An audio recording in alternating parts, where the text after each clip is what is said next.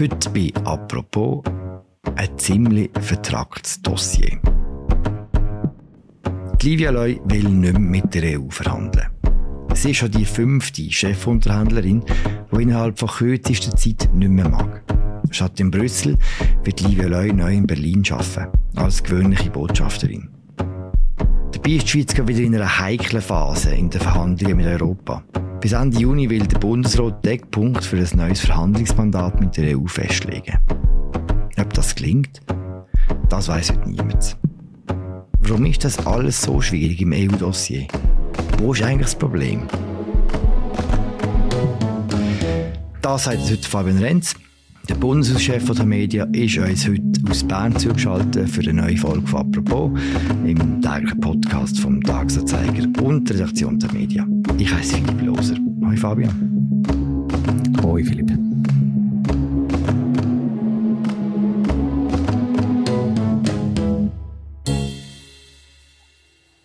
Livia Loy stellt sich den Fragen der Medien. Sie betont, dass die Beziehungen zur EU unter ihrem Rücktritt nicht leiden würden. Weil es eben nicht nur eine Frage einer Person ist, sondern das sind Teams, die sich da äh, über längere Zeit austauschen.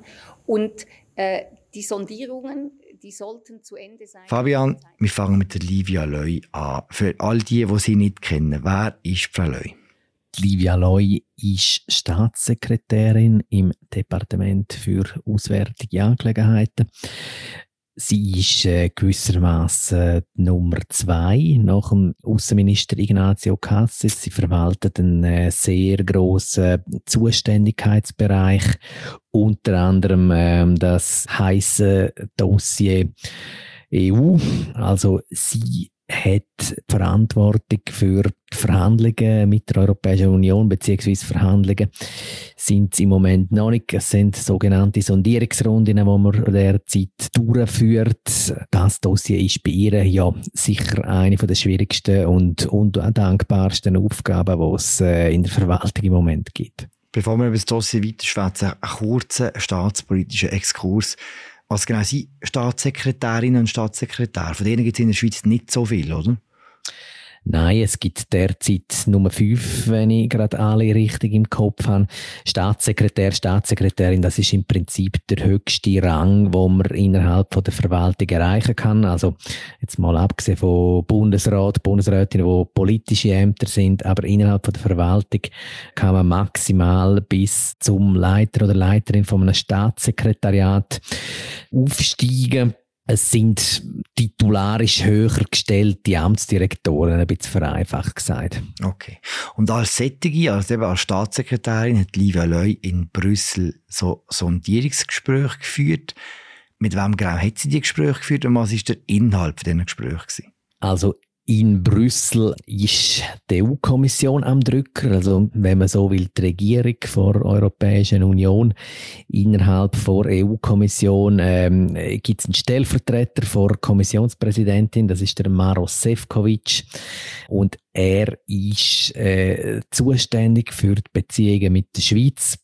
Livia Loy hat, äh, wenn sie nach Brüssel gereist ist, äh, im Normalfall mit dem ähm, Kabinettschef von Maros Sefcovic äh, verhandelt mit dem Juraj Nocar und Inhaltlich ist es in diesen Gesprächen äh, darum gegangen, wie man die Beziehungen von der Schweiz und von der EU kann auf eine neue tragfähige Basis stellen. Also ähm, die EU ist schon länger nicht mehr einverstanden mit dem Status quo. Sie will, dass sich die Schweiz enger als EU-Recht anbindet, dass sie neue Bestimmungen in der EU ähm, quasi institutionalisierter übernimmt Sie weigert sich schon seit längerem äh, alte Verträge äh, zu aktualisieren und oder neue Verträge, soweit die im Interesse von der Schweiz sind, abzuschliessen. Ja, das äh, berühmte Rahmenabkommen, über das bis vor zwei Jahren alle geredet haben, das wäre der Versuch gewesen, zum eine neue Basis zu schaffen, eine neue institutionelle Basis zu schaffen äh, zwischen der Schweiz und der EU und die Beziehungen institutionell neu zu regeln. Das hat bekanntlich nicht funktioniert und seither ist man am schauen, was stattdessen funktionieren könnte. Weiß man denn, wie weit Frau Leu in ihrem Gespräch gekommen ist? Ja, die ähm, Gespräche sind nicht öffentlich. Es wird ab und an ein bisschen geredet nach dem Gespräch und die Frau Leu oder beziehungsweise das Aussendepartement, die haben ähm, im Anschluss an Sondierungsrunden immer wieder mal so ein bisschen ventiliert. Das ich glaube, das Stichwort positive Dynamik ist äh, äh, immer wieder mal benutzt worden, aber also ja, ehrlich, ehrlicherweise muss man sagen, man, man sieht von der Dynamik noch nicht nicht so wahnsinnig viel. Also der Bundesrat ist jetzt wieder an dem Punkt, wo er sagt, er ähm, möchte wieder Verhandlungen, offizielle Verhandlungen aufnehmen. Er wird demnächst sogenannte Eckwerte für das Verhandlungsmandat verabschieden. Jedenfalls ist das der Plan. Man wird sehen, was daraus wird, aber ja, man hat ein bisschen den Eindruck, die Schweiz verhandelt immer ein bisschen mehr mit sich selber als mit der EU. Es sind viele Streitfragen, offene Streitfragen im Raum und ob man die, wie man die wird klären, das, das wird auf jeden Fall sehr schwierig werden. Etwas, was wir heute schon wissen, ist, dass der Bundesrat auch eine neue Staatssekretärin braucht, eine neue Chefunterhändlerin. Die Livia Leu mag nicht mehr. Weiss man, warum sie das Amt nicht mehr will? Ja, es sind vermutlich verschiedene Gründe gewesen. Man sagt, dass sie sich äh, nicht wahnsinnig gut mit dem Ignazio Cassis äh, verstanden hätte, also mit ihrem direkten Chef. Es soll auch strategische Differenzen gegeben haben. Also der Cassis äh, wird, ich glaube, als Forscher ans Werk, was da Fortschritt mit der EU angeht. Sie ist äh, dem Vernehmen nach eher so ein bisschen äh, Brems gestanden, also nicht zu schnell äh, vorwärts machen, nicht zu viel nachgehen, nicht zu viel ähm, äh, auch signalisieren, dass man bereit ist, äh, Konzessionen zu machen man muss dazu sagen, sie hat auch einen extrem grossen Verantwortungsbereich gehabt. Das ist äh, unter ihrem Vorgänger noch ein bisschen anders gewesen.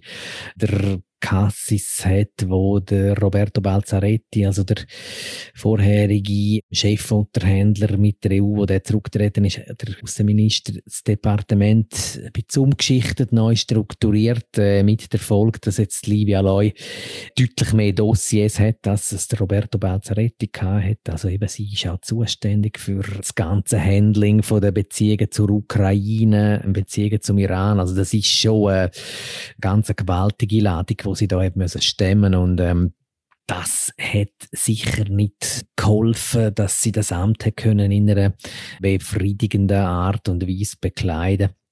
Der Hauptgrund dürfte aber schon sein, dass es für sie schwierig war, um überhaupt ähm, irgendeine Position noch zu vertreten in Brüssel, angesichts der Tatsache, dass man sich innenpolitisch eigentlich so nicht einig ist drin, äh, in welche Richtung die Reise eigentlich gehen soll.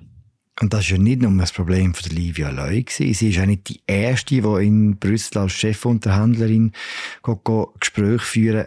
Kannst du auf Anhieb alle ihre Vorgängerinnen und Vorgänger benennen, Fabian?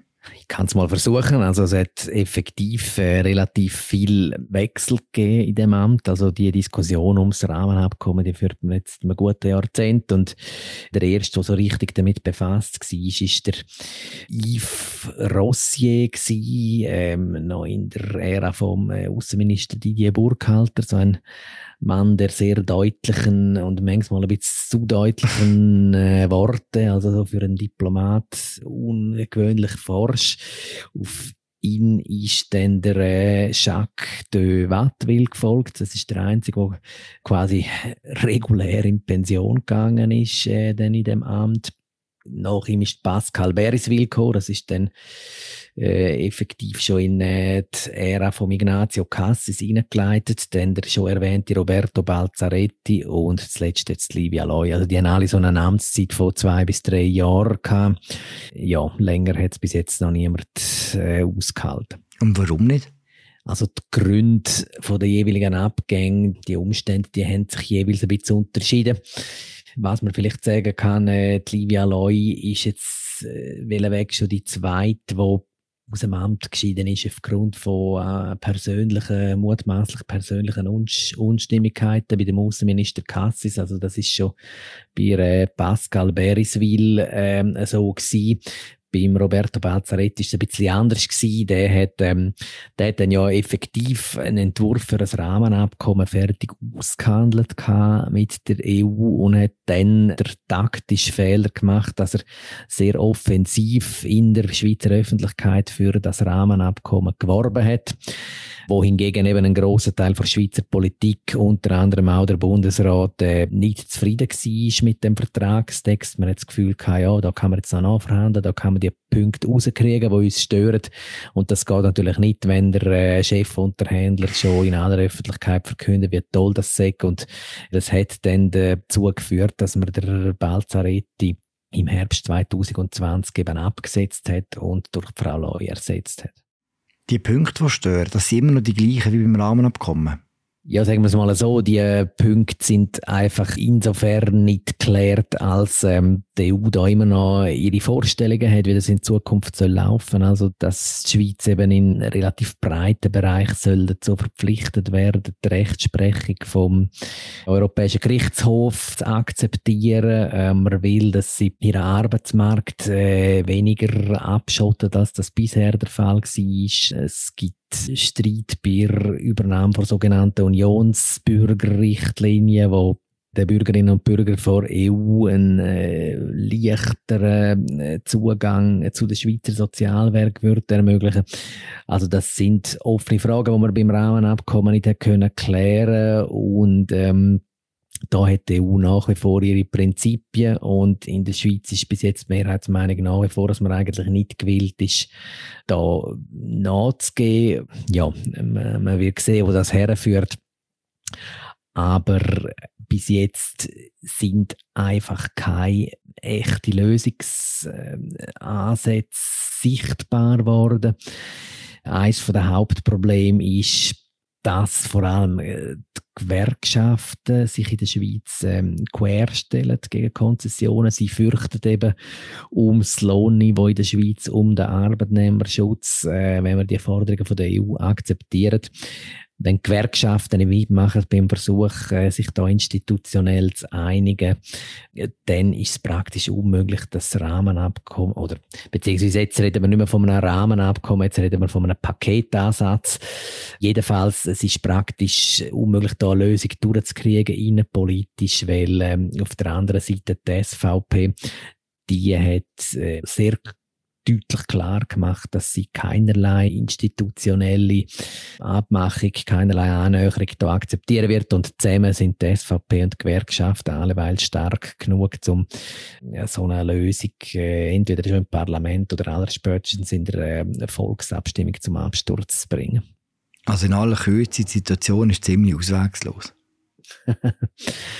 ähm, ja, also auswegslos ich finde es noch schwierig zu sagen. Die Schweiz ist ja eigentlich in der Vergangenheit gar nicht so äh, schlecht gefahren damit, dass es mit der, sagen wir mal, Auswegslosigkeit ist sie gerne nicht so schlecht gefahren. Es wird dann einfach immer verhandelt und sondiert und sondiert und verhandelt und verhandelt und sondiert. Die Gefahr, die halt besteht, ist, dass, äh, wenn man niemals zu einer Lösung kommt, dass es dann eben zu einer, ja, man nennt das Erosion in diesen Beziehungen kommt, dass es einfach immer mehr Bereich gibt. Also wir haben jetzt im Energiemarkt so eine Situation, oder, wo es, glaube relativ breit anerkannt ist, dass es wünschenswert wäre, wenn die Schweiz das Abkommen schließen könnte mit der EU. Das würde sehr vieles vereinfachen. Aber eben, die EU will keine neuen Abkommen und keine aktualisierten Abkommen, solange die institutionellen Fragen nicht geklärt sind. Und sagen wir mal so, je weiter, je länger der Zeitstrahl wird, desto mehr könnte das eben ein Problem werden.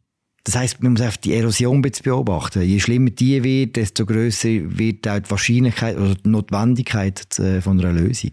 Ja, wobei ähm, das ist natürlich ein schleichender Prozess, oder? Also da wird es nicht irgendwann einfach zu einem grossen Knall kommen, wo alle äh, da in der Schweiz die Hände über den Kopf zusammenschlagen und sagen, oh, Jesus Gott, äh, jetzt brauchen wir aber dann sofort irgendeine Lösung. Es sind im Moment sehr viele einzelne Branchen, einzelne Bereiche, wie die ganze, wie, wie das ganze Hochschulwesen, äh, die Forschung und so, wo wo schon lange ähm, sich beklagen, dass das kein äh, haltbarer Zustand ist, wo Benachteiligungen ähm, beschweren und ja, im Bundeshaus nimmt man das zur Erkenntnis und findet, müssen wir halt Lösungen suchen und so, wenn wir halt Alternativen suchen. Es ist so ein bisschen das Durchwursteln und Durchwursteln tönt negativ, eben, es hat in der Vergangenheit eigentlich relativ gut funktioniert, muss man sagen, aber es ist schon so, je länger der Zustand anhaltet, umso mehr wächst die Ungewissheit und umso mehr ist wahrscheinlich auch fraglich, ob wir das noch in alle Ewigkeit werden können so weiterführen, so das äh, Providurium ähm, in diesen Beziehungen mit der EU. Die Schweiz ist nicht das einzige Land in Europa, wo so einen Status hat. Auch Großbritannien ist nicht dabei, nicht mehr dabei nach dem Brexit. Die Woche ist die britische Handelsministerin zu Besuch in der Schweiz gewesen, beim äh, Guy Parmelin unter anderem. Was erhofft sich die Schweiz von Großbritannien? Es ist, glaube ich, vor allem Großbritannien, wo sich äh, einiges vor der Schweiz erhofft. Also nach dem Brexit haben ja die ganzen Beziehungen zwischen der Schweiz und Großbritannien müssen neu geregelt werden, weil eben es haben dann nicht mehr die EU-Verträge gegolten.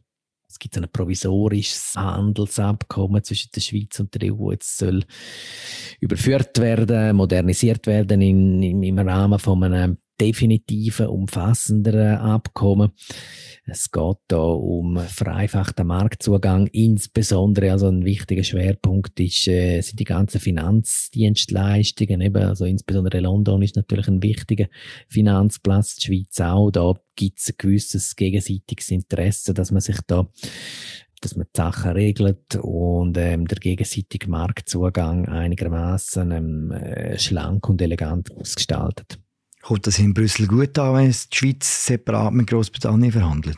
Es gibt Befürchtungen, dass es nicht gut ankommen könnte. Mit welchen Konsequenzen? Ja, es äh, würde dann sicher die bilateralen Gespräche von Schweiz und EU nicht, nicht vereinfachen, also vom Klima her. Aber das finde ich, ich finde das noch schwierig zu beurteilen, mm. wie viel konkreten Einfluss das denn effektiv hätte. Das wird vielleicht schon auch ein bisschen davon abhängen. Ähm. Also ich denke, es wird sehr viel wesentlicher sein, was die Schweiz für Vorschläge vorbringt in ähm, Brüssel, wie sie die Eckwerte definiert. Ähm, das wird äh, sehr viel mehr Gewicht haben für den Fortschritt in den, ich will immer sagen in den Verhandlungen, aber eben, es wird noch gerne nicht verhandelt, zum Fortschritt in den Gesprächen, ob es denn zu echten Verhandlungen kommt und so. Also das Inhaltliche wird letztlich, wird letztlich entscheidend sein.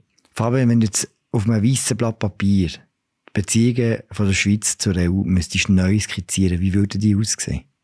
Also, sagen wir es mal so, ich bin froh, bin ich nicht Politiker, wo etwas ganz Konkretes da muss, muss und dann das auch ähm, in der Öffentlichkeit vertreten. Es ist so, dass ähm, wenn die Schweiz Konzessionen macht, dann sind das eben Konzessionen in dem Sinn, dass es uns Schmerzen werden.